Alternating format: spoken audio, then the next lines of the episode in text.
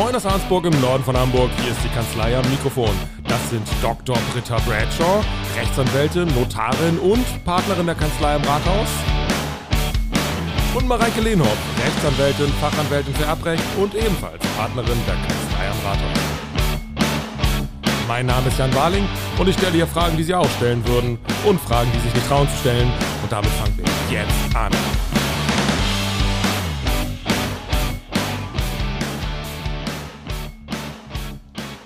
Ihr sehr gespannt, wie ich anfangen werde, ne? Ja, absolut.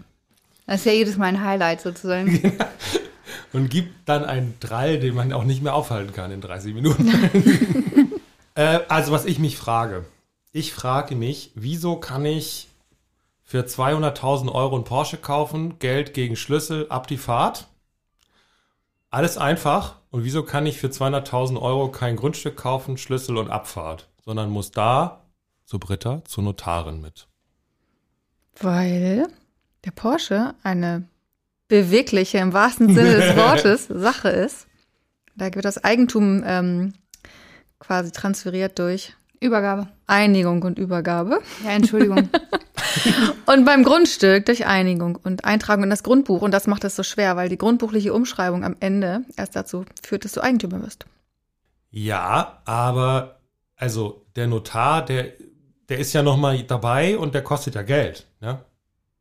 Ja, So, und ich frage mich halt, wieso werden diese Geschäfte so unterschiedlich bewertet? Weil beides doch irgendwie ein Kauf ist. naja, hab ich doch gerade gesagt. Das eine ist eine bewegliche Sache und das andere eine unbewegliche. Und die hat im Gesetz ganz andere Voraussetzungen.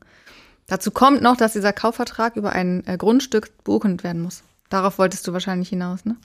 Und ich glaube, die Kernfrage ist, warum muss der beurkundet werden? Ja, es ist fast, es ist ein bisschen fies, weil es fast eine politische Frage. So, wa warum wird das so unterschiedlich bewertet und hat dann so andere rechtliche Folgen? Aber Also du, du steigst ja ein letztendlich über den Vergleich des Wertes. Ne? Du sagst 200.000 Ja. Euro sind ja 200.000 Euro. Also man kann nicht sagen, ein Grundstück ist immer besonders viel mehr wert.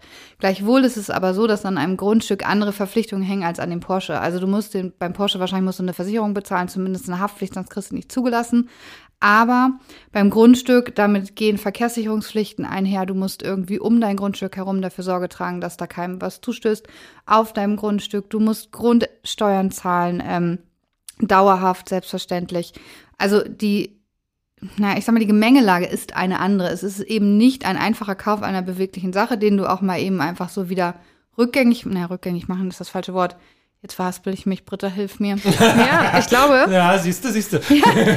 Ich habe gerade gedacht, beim Auto muss man ja auch Steuern zahlen. Nee, ich glaube, der Ansatzpunkt ist tatsächlich diese grundlegende Unterscheidung zwischen ähm, dazwischen, wie das Eigentum übertragen wird und dabei, das beim Grundstück einfach viel komplizierter ist. Aber man könnte es ja einfacher machen, das ist ja der Punkt. Das Also, könnte man machen. Du Dann könntest müsste man ja aber das Grundbuchamt abschaffen. Ja, du kannst auch das Grundbuchamt lassen. Du kannst ja eine Instanz schaffen, wo es eingetragen ist. Hast du ja letztendlich, du hast ja auch ein Halterverzeichnis beim Auto. Du könntest ja den Vorgang einfach vereinfachen. Aber dadurch, ich glaube, letztendlich ist es ja so beurkundungspflichtig, um es darauf mal runterzubrechen, ist ja all das, wo der Gesetzgeber sagt, das ist für denjenigen, der eben kauft oder der da eine Willenserklärung abgibt, mit massiven Folgen verbunden. Das beeinträchtigt ihn in seiner Rechtsstellung positiv wie negativ. Und wir wollen, dass da eine übergeordnete Instanz an der Stelle, dann der Notar, auch belehrt. Dass der das nochmal vor Augen führt, welches Rechtsgeschäft gehst du eigentlich ein, was hat das für Folgen, was sind die Voraussetzungen. Und ich glaube, deswegen ist das beurkundungspflichtig. Das ist ja in anderen Ländern auch anders. Ne? Und das kommt, glaube ich, tatsächlich aus dieser Wirtschaftlichkeit der Sache. Und auch wenn das mit den Werten jetzt vielleicht heutzutage nicht mehr ganz so, ganz so übereinstimmt, wobei das ist ja nicht, nicht wirklich so, die Preise sind ja enorm gestiegen, aber der, Ja. die, der Grundansatz ist diese hohe wirtschaftliche Bedeutung. Mhm. Und äh, ihr habt das ja schon gesagt, hier mit dem Grundbuch habe ich ja auch immer so eine Sichtbarkeit nach außen. Ne? Da Ja. können auch andere reingucken, wenn ich jetzt wissen will. Ja, aber du musst mit berechtigtes Interesse nachweisen. Also du Okay. kannst jetzt nicht einfach sagen, oh, das Haus finde ich schön, ich wüsste gerne mal, wem das gehört. Ja. Das geht nicht. Also es du musst einen bestimmten Grund haben, da reinschauen zu können. Okay. Aber zumindest muss ja der, dieser Kaufvorgang muss ja auch öffentlich auf jeden Fall erfasst sein. Das fällt ja auch ein Unterschied. So, also wer, Mhm. wer das Auto hat, ist ja relativ egal. Da gibt es eigentlich kein öffentliches Interesse dran. ja, Ja, es aber beim sei denn, ja du be beginnst Fahrerflucht oder so. Also, Was meinst du denn mit öffentlich erfasst? Ne, ist es nicht so, dass man, dass es quasi ohne Zweifel sein muss, wem welches Grundstück in diesem Land gehört? Dass man da keine Du meinst, dass, Unklarheit es- dass es halt im hat? Grundbuch steht. Genau, das, was im Grundbuch steht, das wird als richtig angenommen. Ja. Ähm, und deswegen hat das Grundbuch eine ganz hohe Begeu- Bedeutung einfach in Deutschland. Ja, wenn man so einen Grundstückskauf realisieren will, Käufer, Verkäufer, Notar haben wir dabei. Ähm, aber ich glaube, wir haben ja auch noch das Finanzamt irgendwie dabei, ne? Das spielt auch noch in dieser ganzen Aktion Genau. Also als Rolle, Notar ne? sind wir verpflichtet, den Kaufvertrag in, innerhalb von zwei Wochen dem Finanzamt anzuzeigen. Das ist eine besondere Abteilung für Verkehrssteuern und Grundbesitz. Und dann muss man als Käufer Grunderwerbsteuer bezahlen. Die Mhm. ist in den Bundesländern unterschiedlich hoch. In Schleswig-Holstein mittlerweile bei 6,5 Prozent. Wir sind echt hoch. In Hamburg noch bei 4,5. Ich glaube, in Bayern ist sie noch niedriger. Das ist dann letztendlich Landessache, wie hoch die ist. Und ähm, genau, die Bezahlung dieser Steuer setzt voraus, dass du überhaupt Eigentümer werden kannst. Wenn du die Steuer nicht bezahlst, dann trägt das Grundbuchamt dich nicht als Eigentümer ein. Das heißt, der Notar ist so eine Art Gehilfe des Finanzamts? Ja, so kann man das sagen. Ja, genau so. Geldeintreiber? Ja, aber im, im Ergebnis ist das nicht ganz falsch. Ne? Also das ist beim, beim Kaufvertrag so, das ist auch bei einer Schenkung so, wenn die hier beurkundet wird, dann muss die auch immer, also ich weiß gar nicht, beim Kaufvertrag, der muss auch, glaube ich, an das Grunderwerbsteuerfinanzamt und an die Schenkungssteuerstelle, ne? Der Schenkungsvertrag, ja. Ja. Mhm. Und der Kaufvertrag nicht? Um zu schauen, ob das eine Teilschenkung Nee, ist? an die Schenkungssteuerstelle nicht, nur an die Grunderwerbsteuerstelle. Okay. Und äh, die, die Grunderwerbsteuerstelle gibt dann, also prüft dann, unabhängig davon jetzt, ob es ein Kaufvertrag ist oder ein normaler Überlassungsvertrag, also eine Schenkung, prüft die Feldgrunderwerbsteuer an und wenn ja, stellt sie einen entsprechenden Bescheid aus und in dem Moment, wo die entweder nicht anfällt, die Grunderwerbsteuer, oder wo sie bezahlt ist, kommt die Unbedenklichkeitsbescheinigung und die ist Voraussetzung für die Umschreibung. Ah, okay. Also sehr schlau an der Stelle. Ja. Mhm. Aber ich glaube, es macht Sinn, dass wir das nochmal sortieren im, im Ablauf der Geschehnisse. Also Ja. Käufer, Verkäufer sind jetzt quasi bei euch, Ja. sagen, wir wollen das machen. Dann wird darüber ein Vertrag entworfen. Mhm. Und dann sind, geht man davon aus, okay, das passt soweit inhaltlich. So, das skippen wir mal. Wie geht's jetzt quasi weiter? Also wie, wie Ja, du musst ja immer so ein bisschen, du brauchst ja immer so einen gewissen Ablauf, so einen Zug um Zug Ablauf, wie wir das Ja. im Grunde nennen. Ne? Also wenn die sich einig sind, dann muss ja irgendwann das Datum sein, wann gezahlt wird. Mhm. Und diese Zahlung kann aber nicht einfach so vom Käufer an den Verkäufer erfolgen, sondern dafür müssen bestimmte Sicherheiten vorliegen, denn sonst könnte es ja sein, ne, ich kaufe von dir, ist, ich ja. zahle dir und du haust mit dem Geld ab. Und um das zu verhindern, ist auch wiederum ähm, der Notar eben verantwortlich, um zu sagen, gibt es Fälligkeitsvoraussetzungen, beispielsweise bei einem Grundstück brauchen wir Vorkaufsrechtsverzichtserklärungen der Behörde, wir brauchen ähm, die Eintragung einer Vormerkung, also einer Das Reservierung. Übrigens, ja. Das ist übrigens eigentlich das beste Argument für die Frage, warum Ja, eigentlich tatsächlich der Notar einge eingeschaltet werden muss. Weil du beim, ähm, das ist genau dein Argument, du hast bei den beweglichen Sachen, hast du letztendlich einen unmittelbaren Eigentumsübergang mit der Übergabe. Das meinte das ich hast du, ja, das, das, das greife ich nochmal auf, weil verstanden. das ist, da, danke, das ist da nicht klar geworden. Und bei, bei äh, Grundstücken hast du das eben nicht, sondern du schließt diesen Vertrag und dann gibt es einen Schwebezeitpunkt. Ja? Mhm. So, dann, dann zahlst du, dann bist du aber immer noch nicht Eigentümer, weil erst nach der Zahlung wird die Eigentumsumschreibung im Grundbuch beantragt. Das heißt, es gibt sogar einen Zeitraum zwischen Zahlung und Eigentumsumschreibung. Während der, also während dieses Zeitraums kann noch total viel passieren. Wenn das nicht abgesichert ist und das ist eben Aufgabe des Notars und an der Stelle kann Britta sozusagen gleich direkt weitermachen mit der, mit der Vormerkung, wo sie stehen geblieben ist. Die Vormerkung dient ja dazu, das abzusichern. Und das ist Aufgabe des Notars und deswegen ist es beurkundungspflichtig. Ganz So, genau. Über zu Britta. Nichts mehr zu ergänzen. Also ich trage quasi für den ähm, Käufer in das Grundbuch jetzt vereinfacht gesagt so eine Art Reservierung ein. Damit ist das Grundbuch, also für jeden ist offensichtlich, da ist jetzt ein Erwerbsvorgang im Gange. Ähm, dann holt man sonst, vielleicht braucht man noch irgendwelche Genehmigungen, vielleicht ist das Grundstück noch belastet mit irgendwelchen Darlehen, Grundschulden von Banken oder so des Verkäufers. Auch alles üblich. Diese ganzen Unterlagen hole ich ein. Das kann auch mal vier bis acht Wochen dauern. Dann stelle ich den Kaufpreis fällig. Dann zahlt der Käufer. Und dann, wie Mareike sagt, vergeht trotzdem noch Zeit. Die Zahlung setzt erstmal nur voraus, dass der Schlüssel übergeben wird. Damit gehört dir das Haus ja aber noch nicht. Sondern das Haus gehört dir erst, wenn das Eigentum umgeschrieben ist. Dafür brauche ich wieder den Bescheid vom Finanzamt. Kann sein, dass es auch nochmal drei Monate dauert. Und dieser, ja, und dieser ganze Prozess dauert eine Weile, den sichern wir ab und erst ganz am Ende geht das Eigentum über mit der Eintragung. Genau, und wenn du diese Sperre, also ich sage jetzt mal Sperre, das ist formal, das ist eigentlich nicht richtig, aber wenn du die Vormerkung nicht drin hast, ja, und du verkaufst jetzt, also nehmen wir an, du verkaufst Britta ein Haus, Britta zahlt den Kaufpreis und danach gehst du zu einem anderen Notar und verkaufst das gleiche nochmal. Und das geht dann schneller. Und du hast du diese Vormerkung nicht eingetragen im Grundbuch, dann ist das Eigentum möglicherweise übertragen worden und Britta steht dann da, hat gezahlt, bekommt aber das Eigentum nicht mehr, weil du es nicht mehr hast. Und diese Sperre bewirkt dann eben, dass Britta gegenüber der weitere Kaufvertrag unwirksam ist. Mhm. Und sie dann trotzdem die Übertragung an sich fordern kann. Okay. So, also diese, diese Sicherheit zu schaffen, um diesen Zeitraum zu überbrücken, das ist letztendlich das Wichtige. Aber rauskommen beide Seiten nicht mehr, ne? Dann. Also man, die, diese Eintragung, diese Sperre, die kommt erst, wenn man schon unterschrieben hat. Ja, na klar. Ne? Ja, ja. Also man, also das ist, das sind dann die Abläufe der Umsetzung quasi, aber Genau. verbindlich hat man sich Also verbindlich ähm, ist dann die Unterschrift nach dem Kaufvertrag, ne? Und dann geht die Abwicklung im Gang, aber du kannst dich davon jetzt auch nicht mehr lösen. Wenn du jetzt feststellst, oh, ich kriege gar keine Finanzierung, dann ist das dein Problem. Aber ähm, weil eben deine Unterschrift verbindlich ist und du leisten musst.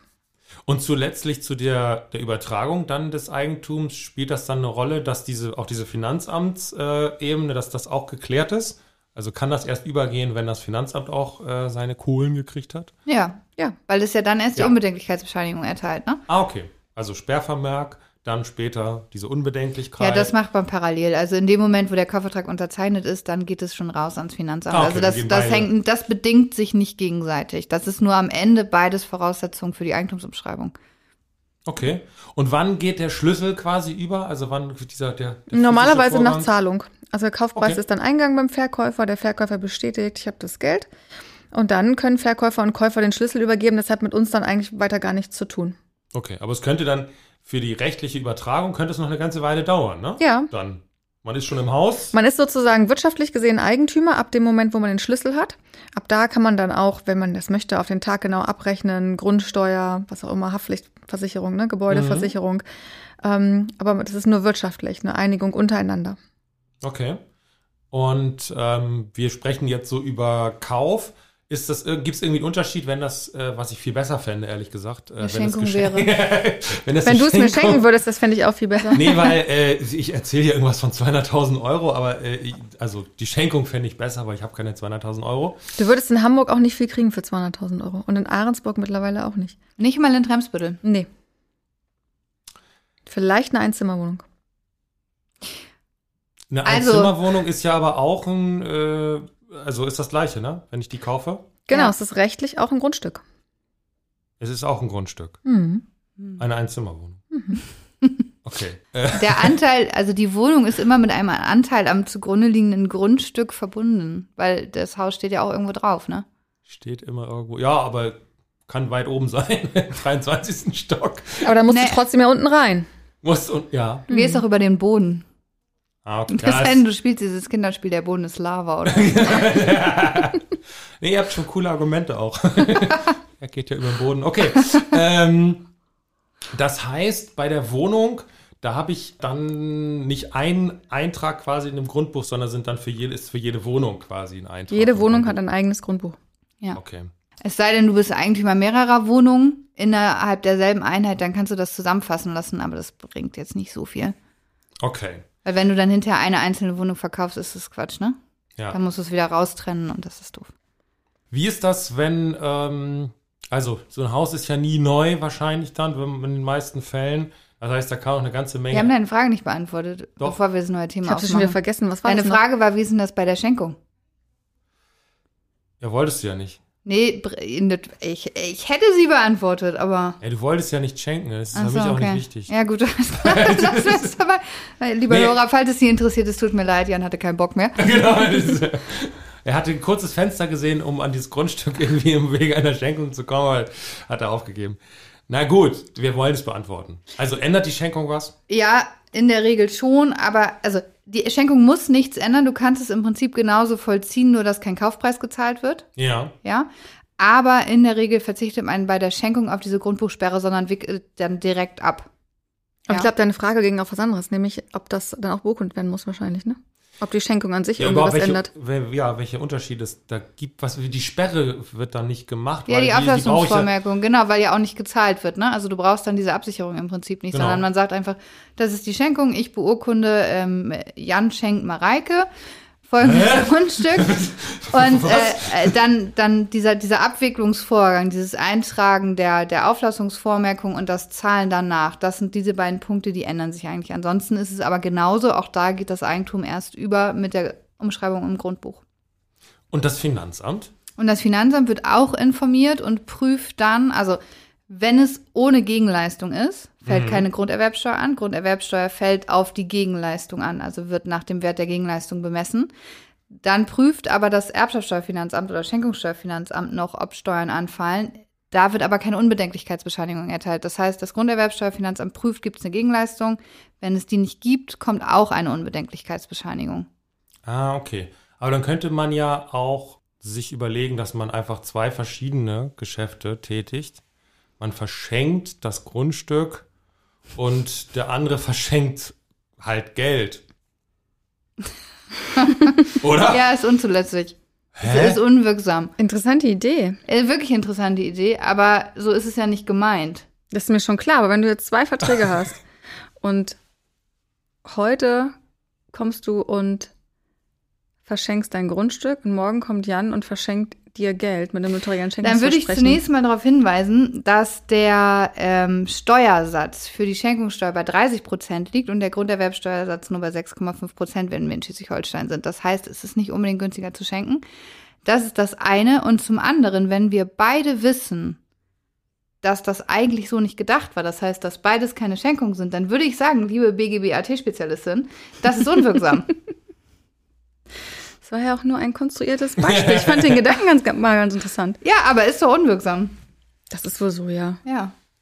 Ja, aber so richtig sachgerecht wird das noch gar nicht sein, weil für diese zweite Schenkung braucht man ja eigentlich gar keinen schriftlichen Vertrag oder irgendwas. Die kann man warte warte mal. überschieben. Ja, das Warte ist mal ganz noch genau. schlimmer. Aus, aus, welchem, aus welchem Grund meinst du, das ist unwirksam? Jetzt nochmal, um Weil den, es den, eine- AD, den BGB-AT-Schwenk zu schaffen. Äh, Weil das äh, eine unrichtige Beurkundung der Willenserklärung ist. Also das ist eine Falschbeurkundung in dem Sinne. Ich glaube, es ist 125 BGB. Ich muss jetzt nachgucken. Nee, das ist die Schriftform. Dann hilf mir Das doch Form weiter. Ich weiß es ehrlich gesagt nicht, habe ich noch nie gehört. Also, dass das strafbar ist und dass es ein Umgehungsgeschäft ist Nee, und das, dass ist unwirksam. dass das ähm, Das ist unwirksam. eventuell sittenwidrig ist oder so. Oder gegen ein gesetzliches Verbot verstößt. Das ist unwirksam, weil die, Willensurku äh, weil die Willenserklärung falsch beurkundet ist. Das klingt erstmal voll gut, ne? Hat, sie hat bestimmt auch recht, die Mareike, aber ich weiß es gerade nicht. Sie guckt Du nach. guckst nach.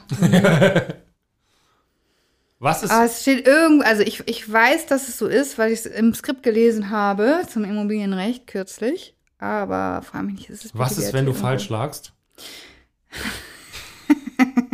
Dann werden wir jetzt gleich das Thema ganz geschickt ähm, wechseln und nie wieder drüber sprechen. Das war nicht das, was du hören wolltest, ne? Nee. Dachte ich mir. Nee, wollte ich das Risiko für dich noch steigern. Dann lass mich doch mal schauen und mach doch mal hier irgendwas Vernünftiges währenddessen. Du, du hattest auch gerade irgendwas anderes noch angefangen. Ja, mich hatte interessiert äh, die Frage, ich habe jetzt dieses eben ja Haus mit einer Historie, da sind Sachen passiert, da können Sachen kaputt sein, da sind vielleicht irgendwie Sachen, die ich dann als Käufer noch gar nicht so richtig übersehe, vielleicht auch Investitionen, die auf mich zukommen. Wie regelt man das in der Regel ähm, mit, mit Sch- Mängeln, Schäden, äh, die mit so einer Immobilie dann aber in der Regel mit dem Haus ja wahrscheinlich verbunden sind? Also es kommt ein bisschen darauf an, wer die Parteien sind. Ähm, normalerweise bei dem Standardkauf zwischen Privatleuten wird die Sachmängelgewährleistung ausgeschlossen.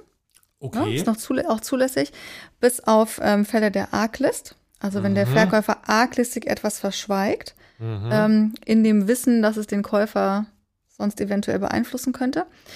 Das ist relativ schwierig nachzuweisen in der Praxis tatsächlich, dass jemand arglistig gehandelt hat. Die Rechtsprechung geht aber dahin zu sagen, der Verkäufer muss alles an Mängeln offenbaren, was er sozusagen selber auch gerne wissen würde, wenn er es verkauft. Also ne, Wasserschaden würdest du gerne wissen wollen. Wenn der Wasserhahn tropft, ist es wahrscheinlich nicht so wichtig. Also das ist so ein bisschen der Maßstab, wobei das natürlich sehr schwierig zu objektivieren ist. Ne? Aber daran geht das so ein bisschen hin. So, ich habe es, Hast du's? glaube ich. Es ist 117 und es ist das Scheingeschäft. Aber das ist ja nochmal was ganz anderes als die Falschbeurkundung. Nee, eigentlich ist es das Gleiche, weil du nämlich etwas beurkundest, was nicht den Tatsachen entspricht, und zwar zum Schein, um das tatsächliche Rechtsgeschäft zu verdecken. mhm. So. Mag sein. Jetzt willst du im Recht sein. Ist sie auch, ist sie Ja, ja, auch. bin Ist ich sie ja. okay. Ist sie auch. Das hat Wir mit lassen es- Wollen hier nichts zu tun. Wir lassen es durchgehen quasi, ne? Ja, es ist ja auch richtig.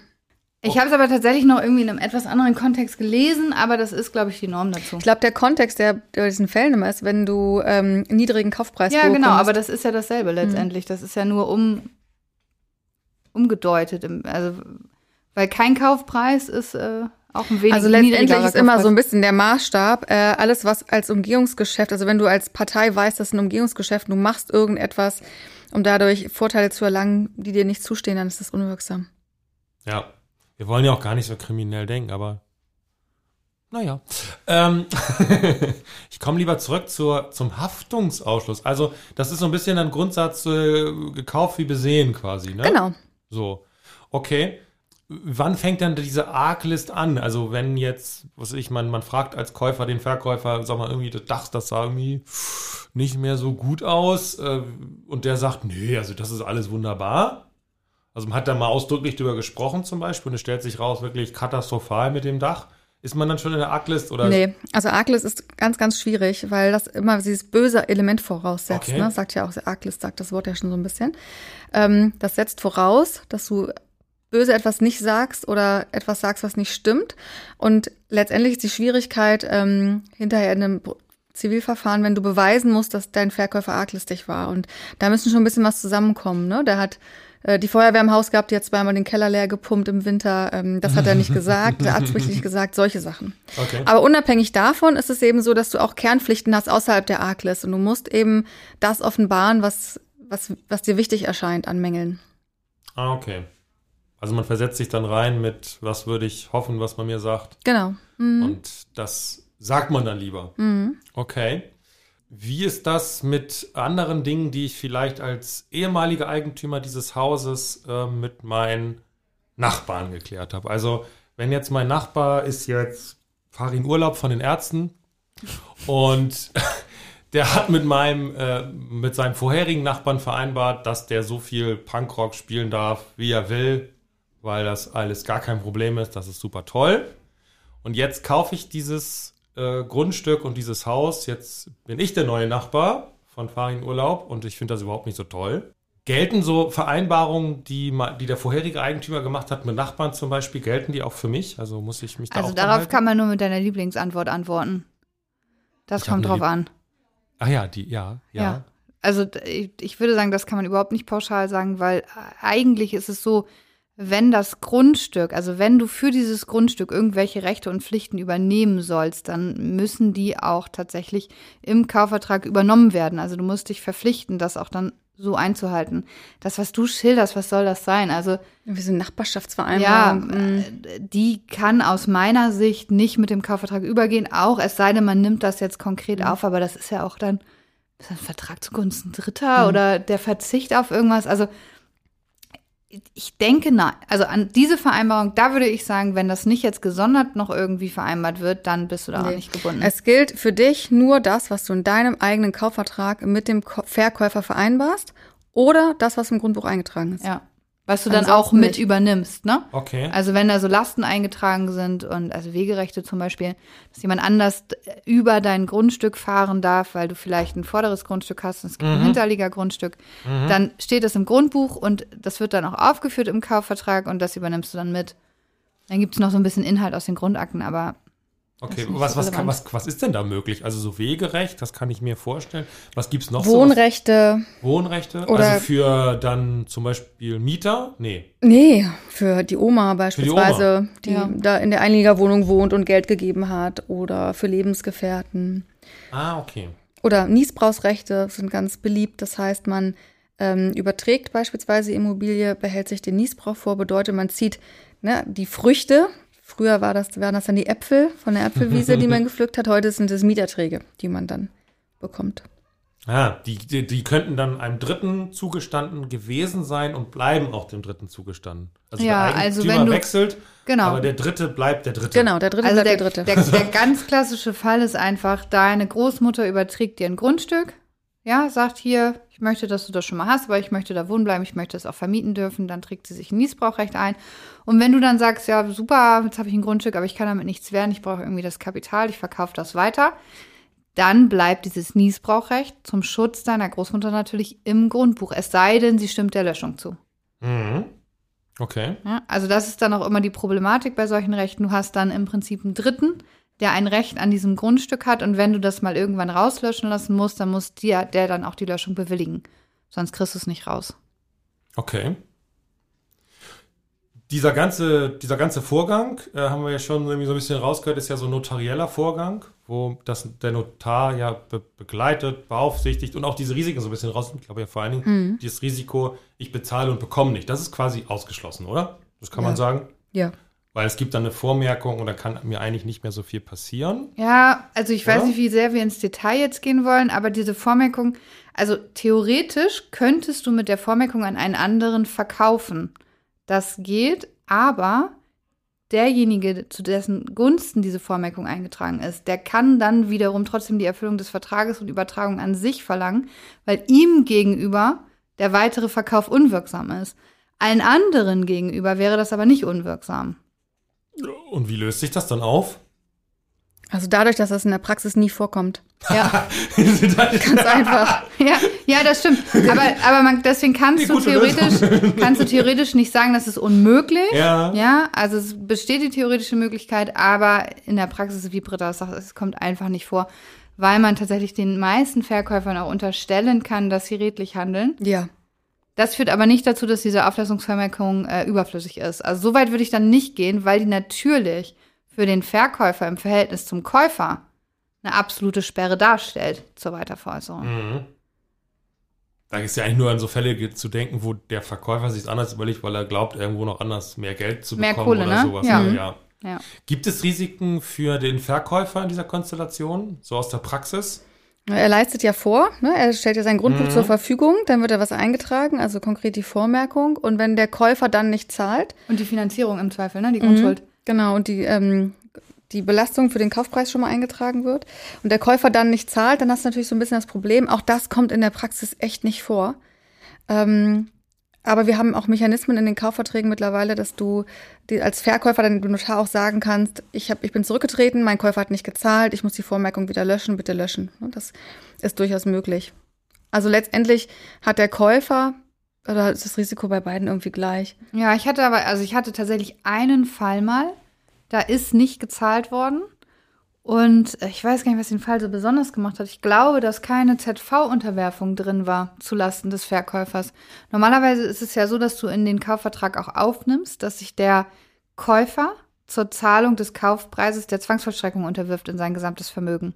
Ah, Das, ist so der Fall. Standard, ne? Genau, das ist ZV. Damit du aus dem Kaufvertrag direkt vollstrecken kannst und nicht noch den Kaufpreis einklagen musst. Hm. Ja. Und in dem Fall war es so, dass auf Wunsch des Käufers darauf verzichtet Mhm. wurde. Das war nicht drin. Dann hat der Käufer nicht gezahlt. Und das war Komisch. echt, äh, echt problematisch nachher in der Auflösung. Die waren dann insolvent und irgendwas war auch mit den Rechten. Wir haben die nicht einfach so rausbekommen. Also der Kaufvertrag war halt super ungünstig, Mhm. ne? Deswegen umso wichtiger, dass da äh, ein Notar dabei ist, der das dann auch richtig macht. okay. Also Risiken, das kann natürlich mal vorkommen irgendwie, das ist aber wirklich super selten. Die meisten Menschen, finde ich, oder die, die wir so haben, das ist, das sind schon redlich und das funktioniert auch alles. Aber es gibt natürlich trotzdem manchmal Risiken. Beispielsweise, sie verstehen sich alle total gut und der Verkäufer gibt schon mal den Schlüssel bei der Beurkundung raus und sagt, sie können schon mal mit der Renovierung anfangen. Der Käufer fängt an zu renovieren und überlegt dann, oh, eigentlich ist der Kaufpreis zu hoch. Und das hat er mir nicht gesagt und das hat er mir nicht gesagt. Und so, also dass da so Streitigkeiten im Nachhinein über solche Sachen entstehen, das kann schon mal passieren. Okay. Und die Kosten, die ist das so üblich, dass das irgendwie dann immer der Käufer zahlt oder der Verkäufer oder teilt man sich das oder wie läuft das so? Üblicherweise der Käufer, Mhm. muss aber nicht. Es gibt keine gesetzliche Regelung, dass der Käufer das, das zahlen muss. Aber ähm, die äh, Haftung nach außen, die ist immer gesamtschuldnerisch. Das heißt, wenn der Käufer beispielsweise die Notarkosten nicht zahlt, dann kann ich den Verkäufer in Anspruch nehmen.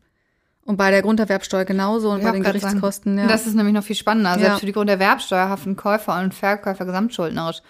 Also schon, schon interessant. mhm. Oha. Mhm. Aber das ist ja, also das ist ja, das ist schon ganz schönes wirtschaftliches Risiko im Zweifelsfall, oder? Wenn man davon ausgeht, dass sich Käufer und Verkäufer nicht jetzt kennen, sondern einfach Fremde sind. Ja, ein gewisses Risiko ist Mhm. dabei. Ja. Und das kann man auch nicht irgendwie, da kommt man auch vertraglich nicht vorbei, weil das ist die gesetzliche Regelung. Dass das dann Mhm. Ja, du regelst das im Innenverhältnis natürlich anders. Im Innenverhältnis sagst du, der Käufer trägt die Steuern, der trägt die Kosten etc. Aber wenn der Käufer nicht zahlt, kann theoretisch bei dem Verkäufer vollstreckt werden. Ich glaube, bei der Grunderwerbsteuer ist es dann eher so, dass dann, Also wenn die nicht gezahlt wird, hast du das mal gehabt in der Praxis, dass sich dann wirklich jemand an den Verkäufer wendet? Weil meistens dadurch, dass das Eigentum Nee. nicht umgeschrieben wird, ähm, ist das auch ein Fall, der nicht so richtig praxisrelevant Mhm. ist, weil der, der Käufer selber hat ja ein Riesenproblem, wenn er die Grunderwerbsteuer nicht zahlt. Er kann ja nie Eigentümer werden. Das heißt, er hat gezahlt, den Kaufpreis, kann dann die Grunderwerbsteuer nicht mehr zahlen und kann dann nicht Eigentümer werden. Also insofern ist das Das sind wirklich eher theoretische Probleme. ja. Also die gibt sicherlich, du wirst jetzt bestimmt, so wie, so wie ich gerade sagte, ich hatte aber einmal einen Fall, wird es da draußen Menschen geben, die sagen, aber ich habe mal gehört. Mhm. Ähm, aber im Großen und Ganzen, mh, nee, Hm. Praxis unrelevant, äh, irre, irrelevant, oh Gott. Mir scheint es fast so, als wäre das größte Problem, an dieses Geld zu kommen, um das Grundstück zu kaufen. Äh, warte mal, also jetzt generell oder für dich Für mich persönlich? persönlich. Weil das, das klingt so sehr, äh, sehr smooth, die ganze Geschichte, Ist oder? es auch. So? Ja, ist es auch. Die Notarin hat's im Griff. Also in neun von zehn Fällen geht das, geht das auch wirklich durch. Aber es gibt natürlich immer so manchmal, es gibt einfach Fälle manchmal mit Komplikationen. Ich, ne? ich würde auch sogar sagen, ehrlich gesagt, in den meisten Fällen sind nicht die Parteien das Problem, sondern die äh, mittelbar Beteiligten, wie die Grundbuchämter, die dann nicht eintragen oder die, die Banken, die die Löschungsbewilligung nicht schicken, weil du hast es ja auch ganz häufig, dass dann Grundschulden noch eingetragen sind, die müssen ja raus, die will derjenige, der das kauft, in der Regel nicht übernehmen. Das heißt, wir müssen die Löschungsbewilligung anfragen. Wenn die nicht kommt, verzögert sich alles, weil wir dann nicht fälligstellen können, weil man natürlich wissen muss, was muss noch abgezahlt werden. Das sind, das sind in der Praxis die größeren Probleme und weniger die Parteien. Hm, okay. Also ihr schlagt euch auch mit den Banken im Prinzip irgendwie rum. ja. Ja, Ja. Hm? Okay. Banken, Grundbuchamt, Finanzamt. Diesen Sonstige Grundschuldgläubiger, Mhm. es gibt ja auch immer mal für Privatpersonen, das ist eigentlich noch das, also das ist das Allerschlimmste, wenn du als Privatperson eine Grundschuld eingetragen hast. Also nehmen wir mal an, du schuldest mir 20.000 Euro und auf deinem fiktiven Grundbuch habe ich dann eine, äh, eine Grundschuld eingetragen Ja. von 20.000 Euro und du willst verkaufen und ich äh, bin nicht auffindbar, tot, was auch immer, dann wird es schwierig, ne, zu löschen. Also das ist ja bei Banken noch angenehm. Mhm. Es sei denn, die haben den 50. Rechtsnachfolger, weil die Grundschuld aus 1930 ist, dann wird es auch schon immer schwierig. Ne? Mhm. Okay. Aber auch das sind lösbare Probleme, ne? Aber das Ja. kann natürlich zeitliche Verzögerungen reinbringen. Auch wenn Oder- Verkäufer, Entschuldigung, Verkäufer verkaufen wollen und dann stellt sich aber raus, das sind eigentlich Erben und es gibt eine Erbengemeinschaft und das ist aber noch nicht umgetragen. Da steht noch der Opa drin, dem das Grundstück mal vor 30 Jahren gehört Und Wohnungs- und Mietbrauchrechte Ja, für genau. irgendwelche Großtanten, die aber vor zig Jahren verstorben sind. Dann gibt es keine Löschungserleichterung, dann musst du die Erben ausfindig machen. Also, was sich so smooth anhört, mh, kann ganz viele andere Probleme mit sich bringen, die aber meistens oder häufig mit den Parteien dann gar nichts zu tun haben, sondern Verkäufer und Käufer sind bestimmt in neun von zehn Fällen redlich. Ja. wollen das so. Es, es findet auch immer wieder statt, wirklich, dass die Schlüssel übergeben werden. Wir sagen immer, nein, tun sie das nicht. Es gibt Gefahren, weisen dann immer darauf hin. Ne? Was ist auch, wenn sie renoviert haben und dann geht das alles in die Binsen. Ähm, das sind aber meistens tatsächlich nicht die Problemfälle. Die Problemfälle lauern woanders. Okay. Und dieser Service, dieses rundum sorglos Paket, das Ja. ihr da anbietet, äh, das, äh, was kostet das? Das ist ein Schnapper. Äh, Wie, wie, also, wie bemisst sich zumindest? Nach dem Gegenstandswert, also beim konkret bei der Immobilien, beim Immobilienkauf nach dem Kaufpreis. Und das ähm, Kostenverfahren ist ein bisschen kompliziert, ehrlich gesagt. Mareike, du lernst das doch gerade. Ja, recht viel noch nicht. Aber also grundsätzlich für den Kaufvertrag gibt es eine 2,0 Gebühr und du hast eine Tabelle, in der du anhand des Wertes schaust, ja, und dann steht da 0,3, 1,0 etc. Da liest du dann die 2,0 Gebühr ab. Oder vielleicht macht das auch ein Programm für dich. Und dann kommen beim Kaufvertrag je nach Tätigkeit bestimmte Gebühren dazu. Zum Beispiel eine Betreuungsgebühr, eine Vollzugsgebühr. Dann gibt es noch eine gesonderte Gebühr für die elektronische Einreichung, die in manchen Ländern Voraussetzung ist. Und so kommt dann tatsächlich ein bisschen was zusammen, das muss man sagen. Also Ja, je, je höher der Kaufpreis, desto teurer wird es auch. Das ist ähm, nicht Obwohl immer ihr gar so. nicht mehr Arbeit habt. Nee, nicht immer. Also da, da, das ist tatsächlich einfach so, es rechnet sich nach dem Wert. Also wir haben keine Möglichkeit zu sagen, okay, ja, das, das war jetzt eine easy Sache. Ähm, Mhm. Dann machen wir mal irgendwie einen Abschlag oder so. Das geht einfach nicht. Die Ge Gebühren für den Kaufvertrag sind festgeschrieben. Die müssen Mhm. wir nehmen. Da kommen wir auch nicht dran vorbei. Okay. Aber auch im ander, andersrum Fall, wo ganz viel noch Ärger anhängig ist, weil man muss irgendwie Ja. ausfindig machen. Also und, wenn und, die Einzimmerwohnung für 50.000 Euro verkauft wird und da stecken nachher irgendwie 30 Stunden Arbeit drin, weil das total kompliziert ist, dann kostet das eben trotzdem das, was es eben kostet bei dem Wert und nicht, also es gibt keine Berechnung nach Aufwand. Das äh, hängt damit zusammen, dass Notare einfach dieses öffentliche Amt innehaben und es bei allen Notaren das Gleiche kosten soll. Es darf keinen Wettbewerb zwischen den Notaren geben, um die Überparteilichkeit zu gewährleisten. Mhm. Und äh, das wird eben dadurch unterstützt, dass man eben sagt, du kannst zu Britta gehen und du kannst zu einem anderen Notar am Ort gehen und es wird immer das Gleiche kosten. Hm, ich gucke gerade mal, ich habe hier die so eine Tabelle mal aufgerufen. Das ist aber irgendwie nicht so richtig. Also ich hatte jetzt gestern oder vorgestern gerade eine Rechnung unterschrieben, kann man vielleicht mal so sagen. Da war der Kaufpreis um die 750 und dann ist, war die Rechnung, glaube ich, 5300 oder so in dem Dreh. Das Mit ist, allen Gebühren dann, aber mhm. und Grundschuld auch dabei? Oh, nein, Okay. Das ist schon, ähm, also ich glaube, dass das so war, jetzt nicht drauf festnageln lassen, aber ich nehme das immer, die Mitarbeiter bereiten das ja vor und natürlich prüfen, Juristen na, rechnen nicht. natürlich prüfen wir das irgendwie, das ist, wir machen natürlich ein Programm, ne, man kann das natürlich auch prüfen, aber ähm, das ist so, so ungefähr der Wert. Also man sagt immer mit Grundbuchkosten und Notar um die 1,5 Prozent. Wobei man sagen muss, je höher der Wert, nicht desto höher die Kosten, sondern es ist ähm, anders als bei der Steuer. Es ist degressiv. Das heißt, je höher der Wert, desto gleich bleiben da die Kosten. Ah, also, damit das nicht ins Unermessliche ja, genau, Prinzip mhm, steigt. Genau, ja. also wenn du jetzt einen, Wert, einen Immobilienwert hast von äh, 500.000 Euro, dann würde die, dann wäre die 2,0 Gebühr allein für den Kaufvertrag die Lege bei knapp unter 2.000 Euro und dann kommen eben noch, also kommt sowieso noch die Mehrwertsteuer dazu, dann kommen Auslagen dazu, die, Ab äh, die Betreuungsgebühr, die äh, Vollzugsgebühr, das, die Gebühr für das elektronische Einreihen. Also da kommt halt dann noch ein bisschen was zusammen und ähm, wir können da nichts für. Nee. Ihr tut mir sehr leid. Ja, es ist ganz ehrlich, es ist wirklich manchmal blöd, weil es einfach schwer zu vermitteln ist teilweise. Ne? Wir haben das auch in anderen Bereichen bei Testamenten beispielsweise. Wenn ich ein Standardtestament habe, das Berliner Testament, was dann alle können, ist jetzt so richtig vom Thema weg. Aber und die haben eben 500.000 Euro und dann kostet das Testament über 2000 Euro, obwohl vielleicht wirklich nur drei Stunden Arbeit drin stecken, dann ist das manchmal schwer zu rechtfertigen. Genauso wie der super einfach abzuwickelnde Kaufvertrag oder noch einfacher der Überlassungsvertrag, keine Rechte drin, du machst einen einfachen, das ist wirklich ein kurzer, eine kurze Urkunde, aber die kostet das eben. Und dann sagen die Mandanten, und das kann ich auch total nachvollziehen, äh, das ist aber ganz schön viel Geld für nicht besonders viel Arbeit. Und das haben sie doch hier aus der Schublade gezogen. Und dann kann man leider nur sagen, ja, ja, ist so.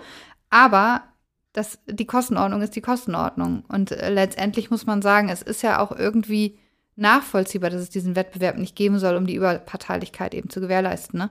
Man muss ja. ein bisschen mehr Flexibilität wäre schön, aber weiß ich gar nicht. Man muss noch ein paar andere Punkte beachten, finde ich. Also zum einen hast du recht, es ist bei ähm, Verträgen, wo nicht unmittelbar so ein Wert dahinter steckt, wie zum Beispiel im Testament. Das ist ja sowieso schon ein bisschen, das Thema ist ja an sich schon schwierig, ja, mit ja. was man sich beschäftigen muss, da muss man da noch für 2000 Euro zahlen, das ist ja auch blöd. Bei einem Hauskauf ist das eigentlich mit einkalkuliert. Du zahlst in der Regel auch den Makler, mhm. du zahlst das Grundbuchamt, du zahlst die Grunderwerbsteuer. Und gegen den Makler sind wir günstig. Gegen den Makler sind wir sehr günstig und du zahlst den Notar. Und es ist einfach auch so, dass wir ein großes Haftungsrisiko haben und auch wenn das so scheint, dass wir den Vertrag aus der Schublade ziehen, ähm, natürlich prüfen wir den vorher und natürlich überlegen wir uns, macht die Gewährleistungsregelung in diesem Fall Sinn? Wie ist das eigentlich?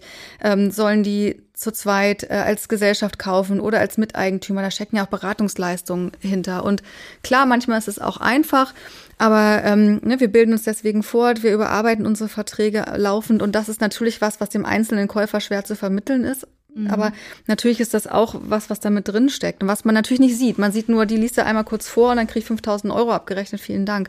Das ist es aber nicht. Ohnehin haut man ja den Falschen oder die Falsche in dem Fall. Ja. Das wäre ja, wenn dann, ja. ein Fall Stimmt. für die Politik. Ja, muss aber auch nicht sein, ne? Ist jetzt, auch, ist jetzt auch nicht so dringend. ich hänge noch bei dieser 2,0 Gebühr. Das hast du irgendwie gesagt. Mhm. Äh, ich, das, sowas verstehe ich überhaupt. Was ist das? Ja, die Gebührenordnung, Gebühr. die Gebührenordnung sagt eben für, also für, für zweiseitige Verträge, das ist ein Kaufvertrag, Angebot und Annahme. Ja. Zwei Seiten kommen zusammen, gibt ja. es eine 2,0 Gebühr. Für ein ja, für eine einseitige Willenserklärung, zum Beispiel ein Einzeltestament, Aha. gibt es eine 1,0 Gebühr. Für Beglaubigungen beispielsweise gibt es dann manchmal auch nur eine 0,3 Gebühr oder eine 0,5 Gebühr, je nachdem, ob man den Entwurf macht. Das ist einfach die Gebührenordnung. So ein bisschen wie bei diesen Fall Fallpauschalen für Ärzte. Ja, Also du musst dich damit auch nicht groß beschäftigen. So ist einfach die Gebühr. ja. Naja, man kann ja auch nichts sparen. Ne? Nee, und das ist bei Anwälten ja auch so. Also wenn du nach den gesetzlichen Gebühren abrechnest, gibt es in der Regel eine 1,3 Gebühr als Geschäftsgebühr. Es sei denn, es ist besonders schwer, dann machst du vielleicht eine 1,5 oder eine 1,6 Gebühr draus. Für die Vergleichsgebühr ist eine 1,5 Gebühr vorgeschrieben und alles orientiert sich am Wert. Nur dass Rechtsanwälte mehr Flexibilität haben. Sie müssen zwar eigentlich auch zumindest im Gerichtsverfahren die gesetzlichen Gebühren abrechnen, sind aber viel, viel freier. Dann fange ich jetzt mal an mit dem Sparen. Also Mhm. erstmal für eure Gebühren und dann fürs Grundstück. und Mach danke das. euch sehr herzlich. Lass einfach den 200.000 Euro Porsche weg, dann läuft das. Das überlege ich mir noch. Es spart ja immerhin die Notar. Vielen Dank, dass Sie bei uns waren. Und sollten Sie eine Frage haben, die ich Britta und Mareike doch nicht gestellt habe, schreiben Sie mir an fragen.kanzleiamikrofon.de. Um keine Folge zu verpassen, abonnieren Sie unseren Podcast. Nächsten Mal. Tschüss und bleiben Sie neugierig.